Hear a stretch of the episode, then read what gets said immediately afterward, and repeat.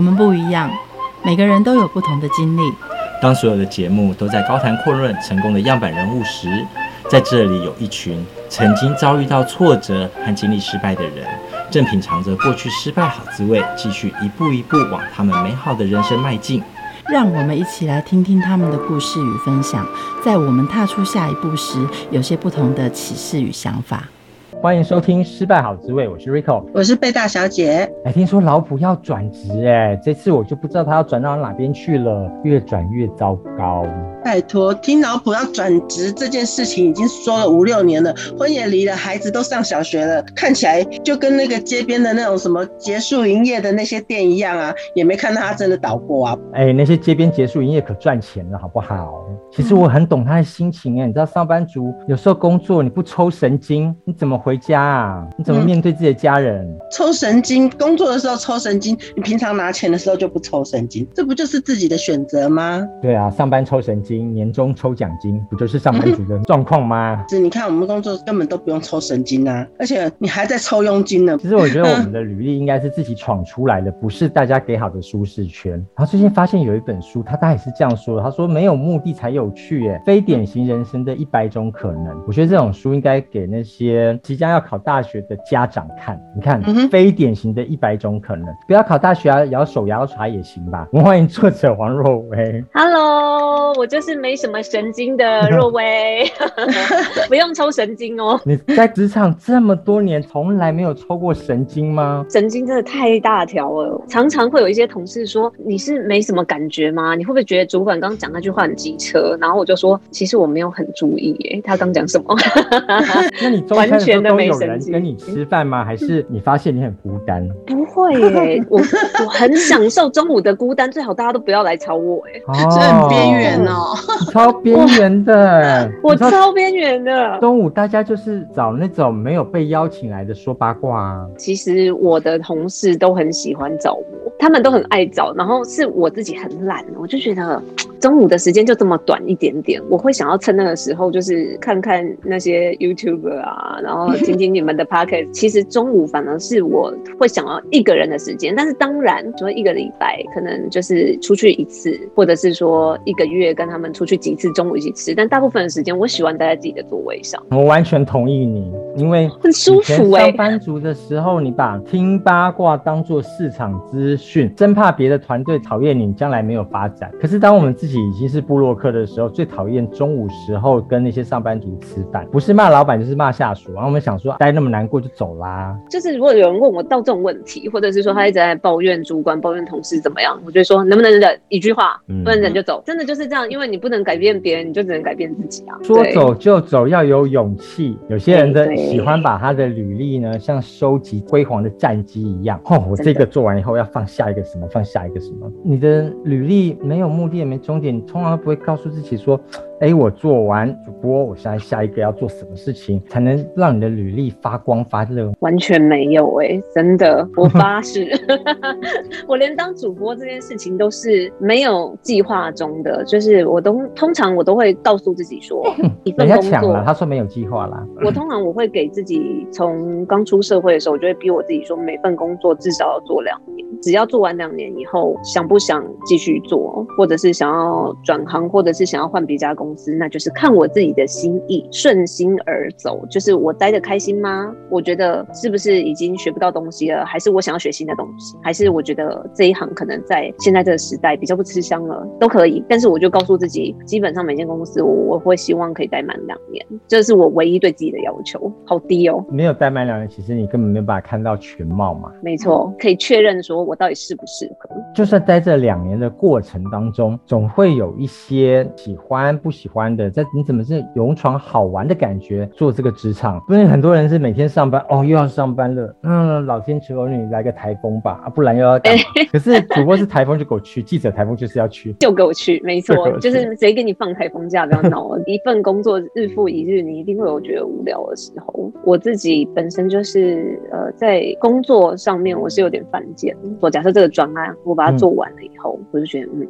很好，有成就感，我就会觉得打怪打完，然后我就会去想着找其他的事情做，就是在同家公司，比方说我现在做了半年，我觉得无趣了，然后我就会跟主管提一些我自己可执行的计划，因为这个要切记哦，就是 有些人呢，他很努力、很认真，可是他会被同事讨厌，可能你会想多做一点，还是你会想揽下一点活？你要评估自己的能力，如果你做不完的话，这些活会落到别人的身上，就是说哦，我还想要再多做一个什么，那个东西一定是我自己一个人可以完成的，就是不要去砍伐到别人，千万不能爱抢工作之后又把屁股让人家擦。对，没错，就是你想要呃创造自己的价值，还是你想要学不一样的东西，那是你家的事情，管好你自己，嗯、不要去影响到别人。我觉得这个很重要。职场哦，开始的时候很重要的应该是打工的那些学习和被骂，或者是职场前两年所垫下来的基础，对吧？真的，前两年职场的时候，你有个小杂草的精神，这小杂草的精神是什么样？是大家看到你就要拔掉的意思吗？当然不是这样子，我是讨喜的小杂草。我自己在写这本书的时候，然后我做了一件非常搞笑的事情，是我是一个不太会去探索自己的人，我很喜欢去观察人性，或者是观察这份工作，或者是观察这个职场。但我对我自己，我不太会去观察，我没有很爱观察我自己。所以其实我在写书的时候，我有遇到一些瓶颈，就是客观上的我是怎么样的呢？别人是怎么看我的呢？我还真不知道。结果我就去问了一下我以前的一些老同事、老战友。他们给我的答案就是，他们本来不是说我杂草，他们本来说我是蟑螂。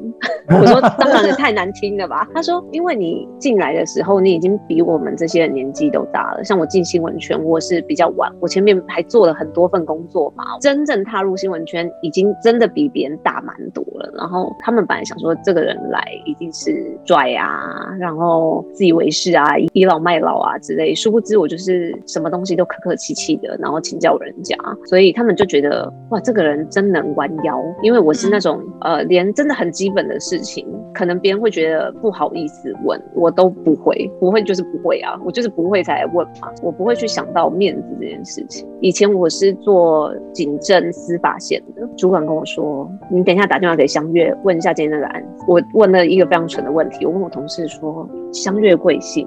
在这边告诉大家，相月是指检察官，相月检察官，他是一个职称。然后我就说相月贵姓，然后人家就说哦，相月姓林啊，我就打电话去，然后我就说喂，你好，请问是林相月小姐吗？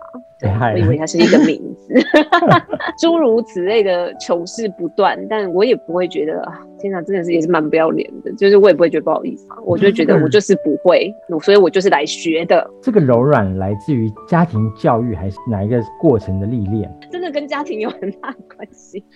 呃，就是我妈妈属于那种，她吵架起来就是没有在管你死还是我活，就是要她有玉石俱焚。我妈个性比较强，年轻的时候她现在脾气非常好。我都觉得她现在是。他本人嘛，他在年轻的时候个性非常的倔，比方说他跟我吵架的时候，然后他就会说，就是一些很偏激的话。嗯、呃，我当时小时候，我的想法是，只要我把这个情绪忍一下过了，等大家情绪过后再来沟通，就可以避免玉石俱焚，我就可以好好的生存下来。所以我基本上我会呃尽量，我觉得不要在情绪上沟通这件事情。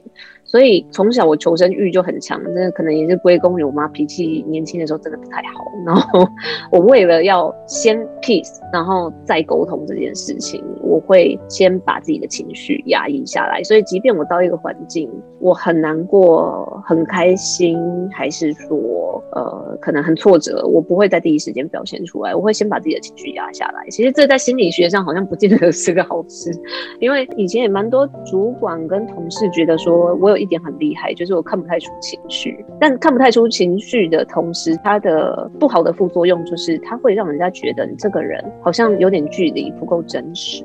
所以后来我也在这呃，等于是说这几年我有做一些调整，让自己成为一个稍微有温度的人。观察完以后，还要让自己适应，适应能力又从哪里来呢？适应能力的话，是我到每一个陌生的环境，就是我会找一个学习的对象。比方说，我现在到人类银行，我会找一个我觉得他对上对下都处得非常好的人。然后我就开始去看它好在哪，然后去学习。因为每个地方有每个地方不一定适合的方式。比方说，这个主管他可能比较喜欢开玩笑沟通方式，那这个主管他可能就不喜欢开玩笑，他不喜欢人家跟他讲这些五维摩诶，就请讲正事。呃，我会去抓一个我心目中的范本，然后我就去学习它。当然是用自己适合的方式，而不是说你故意要完全一模一样的模仿，这样也很搞笑。大概去抓一些眉眉嘎嘎，或者是他跟同事相处的时候，他是用什么样的态度，就可以知道说这个环境我要如何去适应它。觉得适应环境最难的哪一个部分？心态，真的是心态。比方说，我刚到人力银行这边的时候，我真的是什么也不会，在讲说那个问卷要怎么设计啊，或者是说你要做一些呃描述性的分析啊，这些东西是我根本就不懂。还有里头，比方说像是直播好了，我以前也不会做直播，根本不知道直播的脚本跟节目的脚本是完全不同的两回事。那这些东西其实，呃，可能对我的同事来说，我在职场已经不要说打工时期，光就做正职的时间都十几年了，怎么会连这些都不会呢？但是就我的角度，我会给自己三个月时间，然后把这些东西通通学会。所以这就是也是有点自虐的一个倾向，就是我的前三个月通常都会。非常的痛，基本上除了睡觉就是工作，因为我不想要变成人家的拖油瓶。我也很 care 人家会说主播只是读稿机，所以到每一个环境我都希望可以快速的融入。在书里面呢，告诉大家黄瑞是一个很喜欢走出舒适圈的人，他待舒适圈还不太舒服，所以当每走一次舒适圈，他必须要善用他的两种小杂草的精神，一个是柔软，然后另一个是适应能力，打破舒适圈。什么时候你开始觉得你在建立舒适圈？什么时候你认为开始要走出去了？因为很多人在温水煮青蛙，他不知道哎、真的。对，没错，像呃我自己来说的话，播报新闻圈都已经是我的舒适圈了，真的是蛮舒服的。什么东西都是这样嘛，你戏棚下站久了，说真的，有的时候你真的没时间准备，你的表现都不会太糟糕，因为你大致上知道要怎么去呈现它。是来自长期的练习啊。是，那其实都是累积。那为什么你会知道说自己已经快要变成青蛙的时候，就是自己在新闻圈，我发现说，哎，好像我能学的东西。好像真的，你把我丢到每一站，除了你把我丢到那个可能导播机，我真的不会用，然后摄影机也真的不行，这个太重了哈。就是这些东西是真的，我的能力是做不到的地方。那像是剪辑，然后你说写稿、当编辑、当制作人，然后主持等等的这些，我完全都可以做了。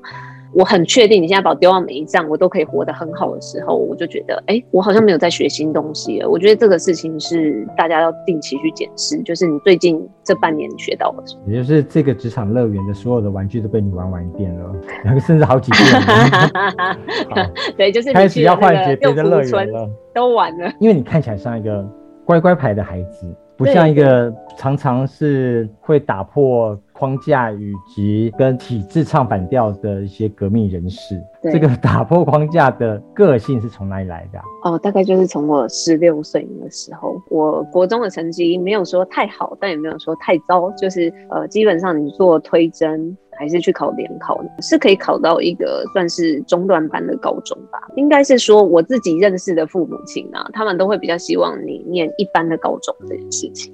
但我却很唱反调的，我去念了五专，就是等于是技职类的学校。那那个时候，呃，当然除了我爸妈很傻眼之外，我的同学，甚至还有一个后来去念北一女的同学，他功课非常好，他对于我这样的选择非常不能认同，而且好像一两个月不跟我讲话吧，我记得他觉得我自甘堕落。可是我的想法是，我没有那么喜欢念学校教科书的东西，我喜欢看书，但不是教科书，所以我就会觉得说，对我而言。在外面的实战更吸引我。我其实是想要赶快出去工作的。呃，你说国中毕业学历找工作肯定是不吃香。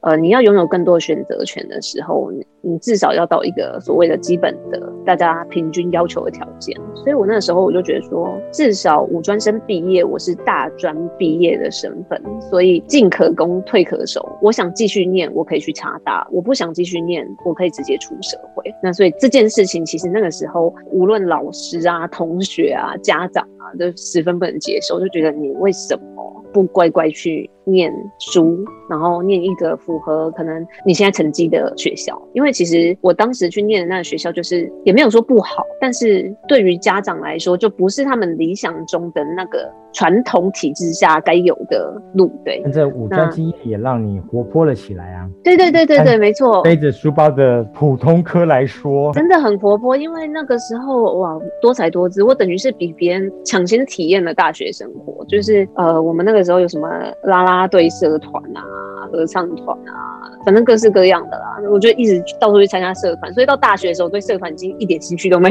有了。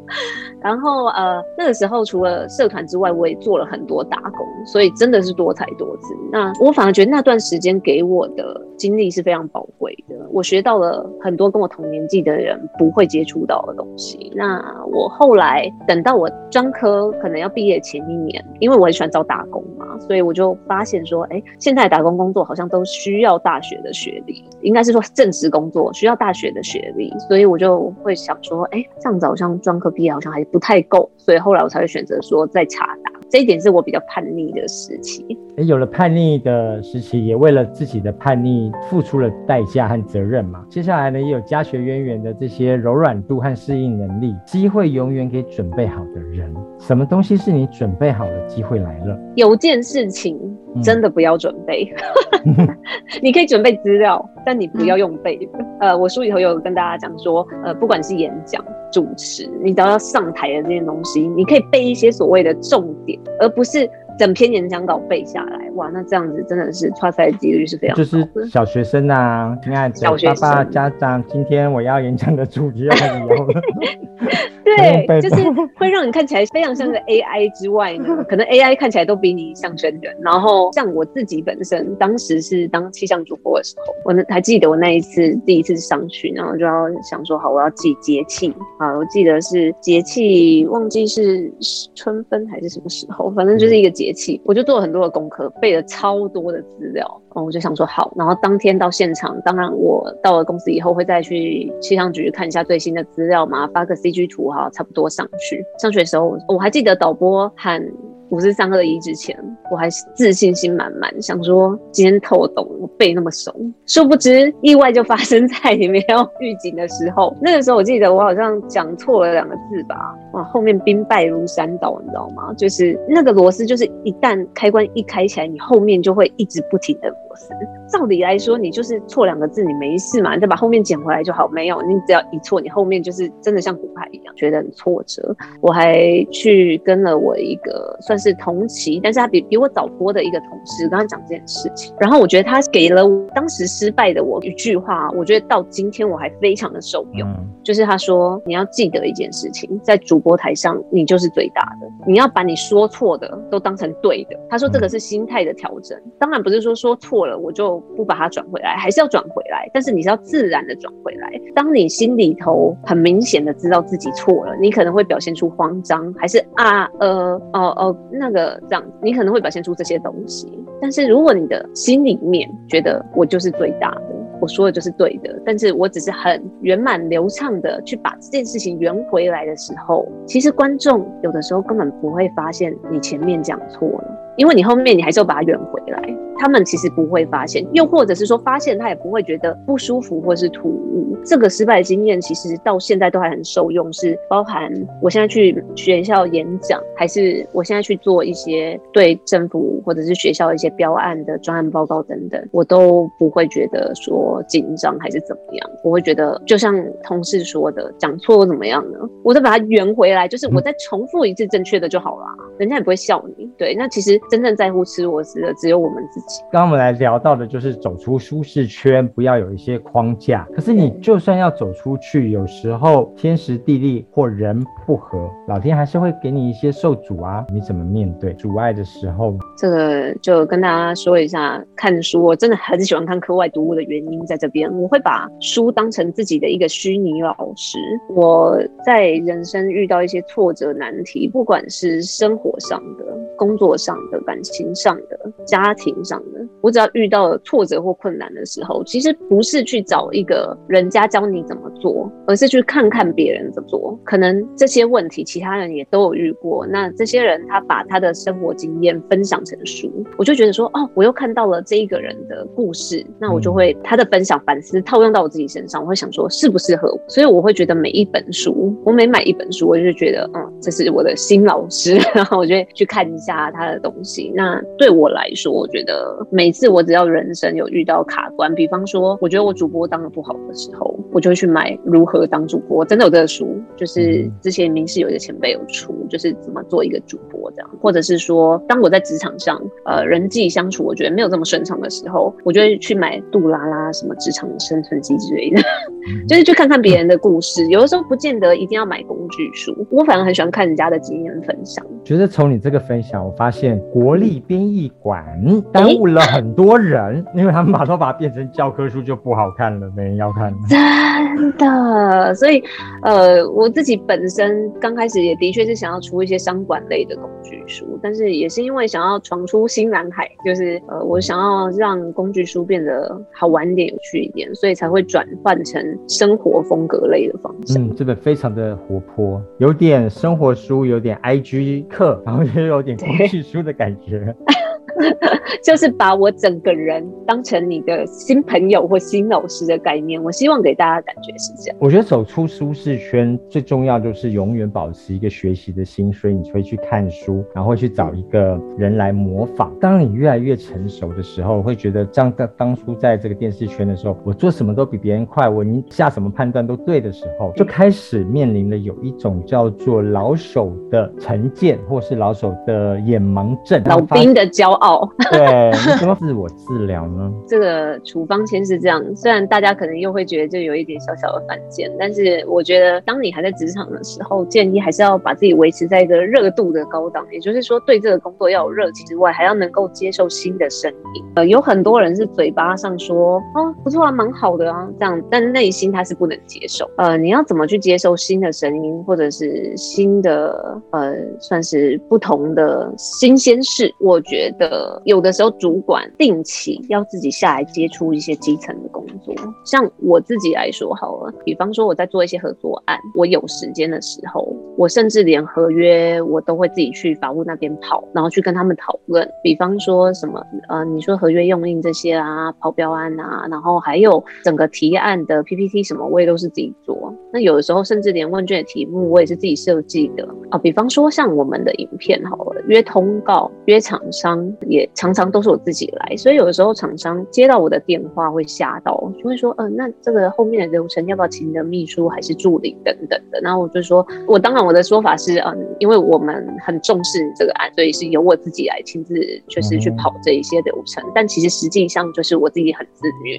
我会建议大家说，你至少一两个月你要自己下去去 run 一些很基层的东西，你才可以了解说，哦，现在时代变成什么样子。比方说，我常常跟同学们说，你在进入职场的时候，你要身在兵位，胸有帅谋，就是你要可以站在比较高的角度，就是长颈鹿的高度去看事情。但是有的时候，你站在高的地方久了，你看不到下面的事情。我会建议主管，有的时候你必须自己下来实做，你才能够理解下面的人在搞什么，你也比较可以懂。说啦，没有热情的工作比没钱还痛苦。好流程对你这种活泼的孩子来说，哪有热忱呢？但我会去想到后面的事情。当然，跑流程这件事情来说，真的我没有觉得很愉快啊，这是必须要说的真心话。但是我知道，说我必须下来跑这个流程，才可以达到我后面要。比方说，我可以在这里头发现新的事情。假设我问卷题目，我做了一份设计，设计下来以后，人家才会跟我说啊，现在没有人这样设计了啦。你这样问哪一个就是填答者会想要回答？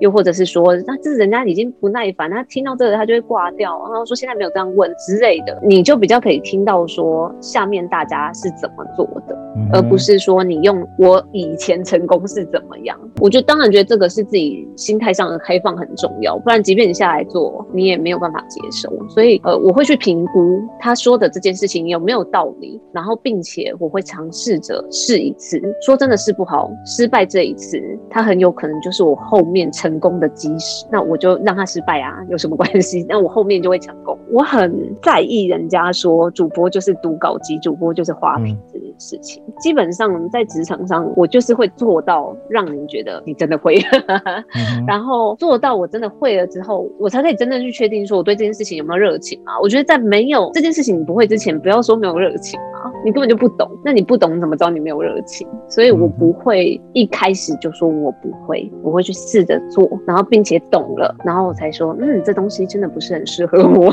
我自己就可以很清楚的知道说，像是做剪接这件事情，我是真的自己会剪，我才觉得嗯，没有很适合我。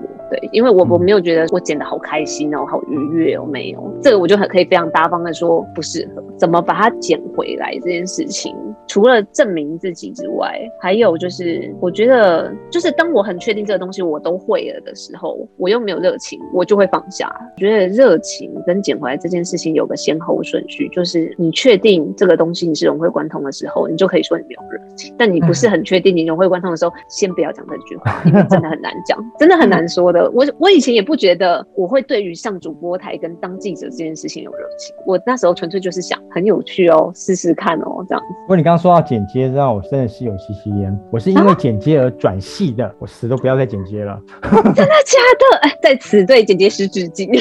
我觉得任何的工作啊，它都有开心和不开心的那一面。就算再有热情的工作，它总是要从基层干起嘛。基层呢总是不开心啊，或者是总是还不太会的时候，还没找到那种成就感嘛。所以你怎么在面对那种刚开始蹲马步的那种辛苦、吃力以及不断的受挫折？这个呢，我觉得跟我个人小时候就非常喜欢打电脑游戏、电动游戏有非常大的关系。就是我一直把人生、工作这件事情当成那个电玩游戏，像是在打怪破关一样。比方说一开始第一关新手村嘛，新手村呢，我只要求一件事情，比方说今天主管骂我十句，请你还不如请个麦克风架好之类的，骂个十句以后，好，我明天要让他骂我的程度缩减到一半之类的。虽然听起来非常的没骨气，但是一开始新手村你就是只能这样，就是我会希望一天比一天好，就是希望他明天再少骂我一点。那所以我一开始我的努力跟表现，只是为了要让主管少骂我，真的是这样，少骂我，少骂我，然后到最后开始不骂我，不骂我，到最后甚至开始称赞。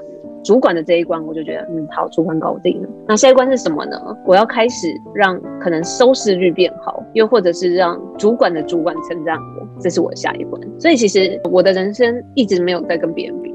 我一直都在跟自己比较，就是我自己会觉得说，嗯，很开心，我又进阶了。我我玩游戏的时候也是这样，说都这样说了，只跟自己比，真的。可是别人跟你比的时候，就说你看看看，他眼里都没有我们，他就是这么骄傲啊，啊，就是要捧主管的蓝呐、啊，怎么办？这个大家都会在。哎、欸欸，我真的很不在乎这种事、欸，哎，我真的很不在乎。我就这就是我说的那个钝感系的社交，我真的太钝感。像是我书里头写到说，嗯，我有同事会说，哎、欸，你知道吗？你刚来的时候，我们都觉得。人就是花瓶，很讨厌，还是会说感觉你就是那种会拍主管马屁的这种。呃，我觉得人是这样吧，就是你做一段时间以后，一定会有认同你的人跟不认同你的人嘛。那我觉得做你自己，认同你的人自然会被你吸过来。那不认同你的人，他不吸过来也没差，因为代表你跟他就是不适合。我没有很 care 人家，像是人家会说你干嘛那么爱做 stand，你是不是很想红？当时是我的主管，他希望他真的很爱叫我做 stand，原因是因为他说你只要。stand 做得好，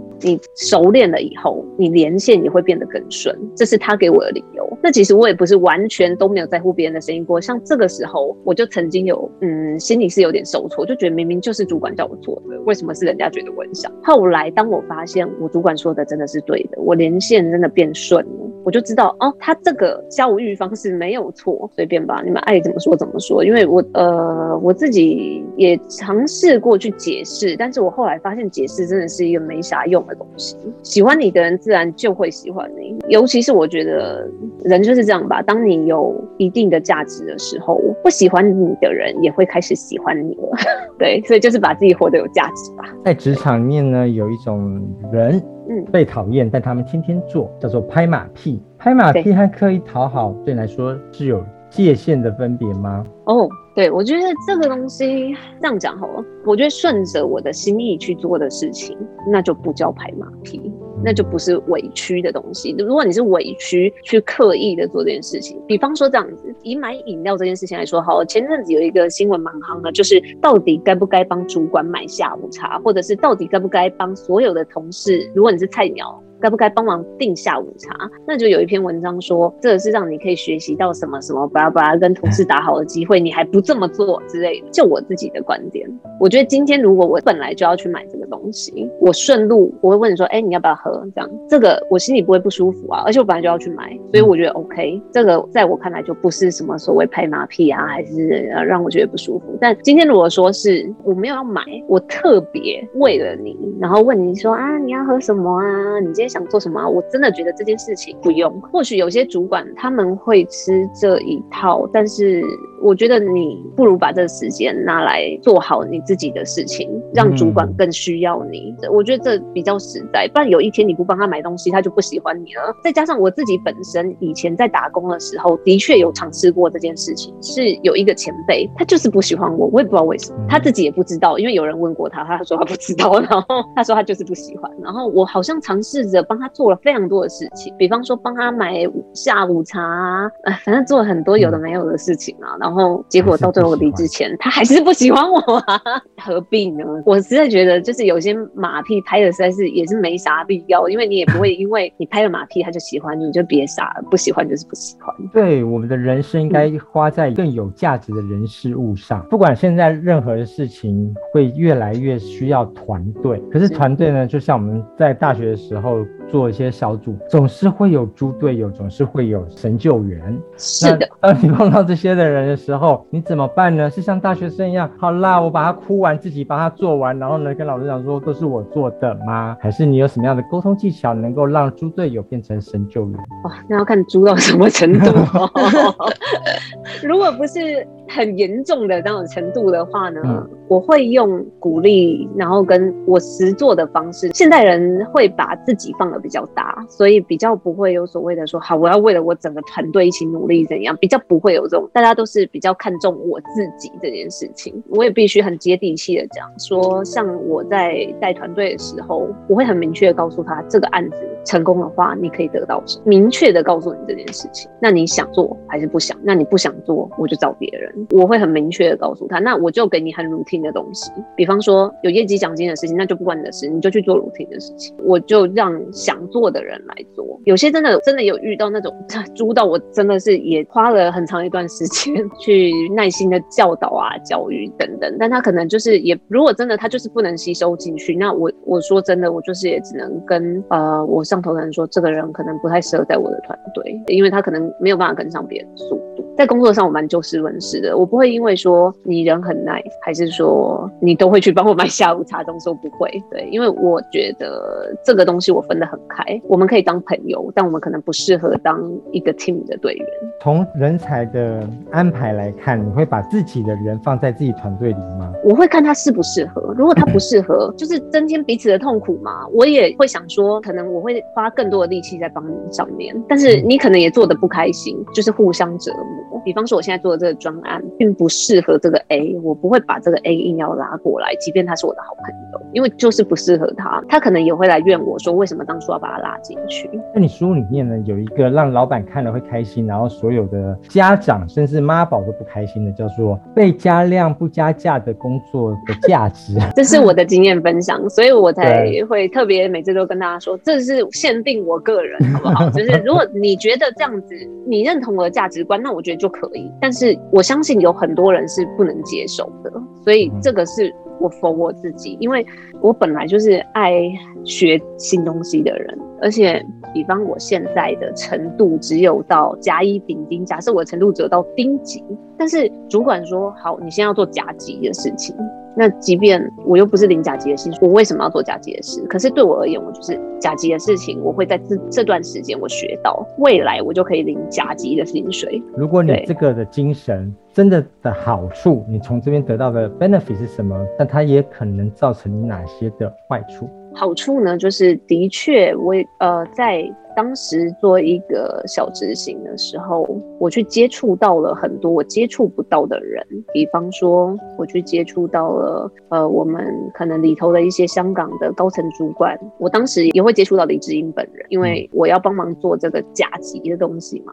呃，也认识了很多就是艺人朋友、制作人，这些都是所谓的人脉的东西。就是当然也是人脉，也是我现在可能有被利用的价值，它才变成真正有效的人脉。但至少人家认识我在里头也有学到，比方说所谓的部门预算怎么抓。部门预算这个东西，其实是到我现在出来以后，可能才会去用到的东西。以前在新闻台，可能我比较不会用到这个，的确是用到了。这是我当时愿意多做一点的时候，我学到的。那累跟痛苦在哪里呢？那当然就是你要花更多的时间，比方说别人在中午去吃饭，又或者是在下午茶的时候，同事在那边聊天的时候，你可能得利用这些时间。我本来是丁级，丁级手头上的事情做完之外，又要把假的事情也做完，就是你必须要牺牲出比别人更多的时间，然后可能你没有办法跟大家这么多的所谓社交 social，然后你也没有办法说一定准时的下班，这是本来就要付出的东西。但这因为我是已经。知道，我内心也接受，因为我想要花这个东西来投资我更大的未来，这就有点像是买股票一样，投资更大的未来。所以很多人就喜欢一直不断的斜杠人生。为什么要斜杠？就是因为一件事活不下去嘛。同意吗？当然就是不同意啦，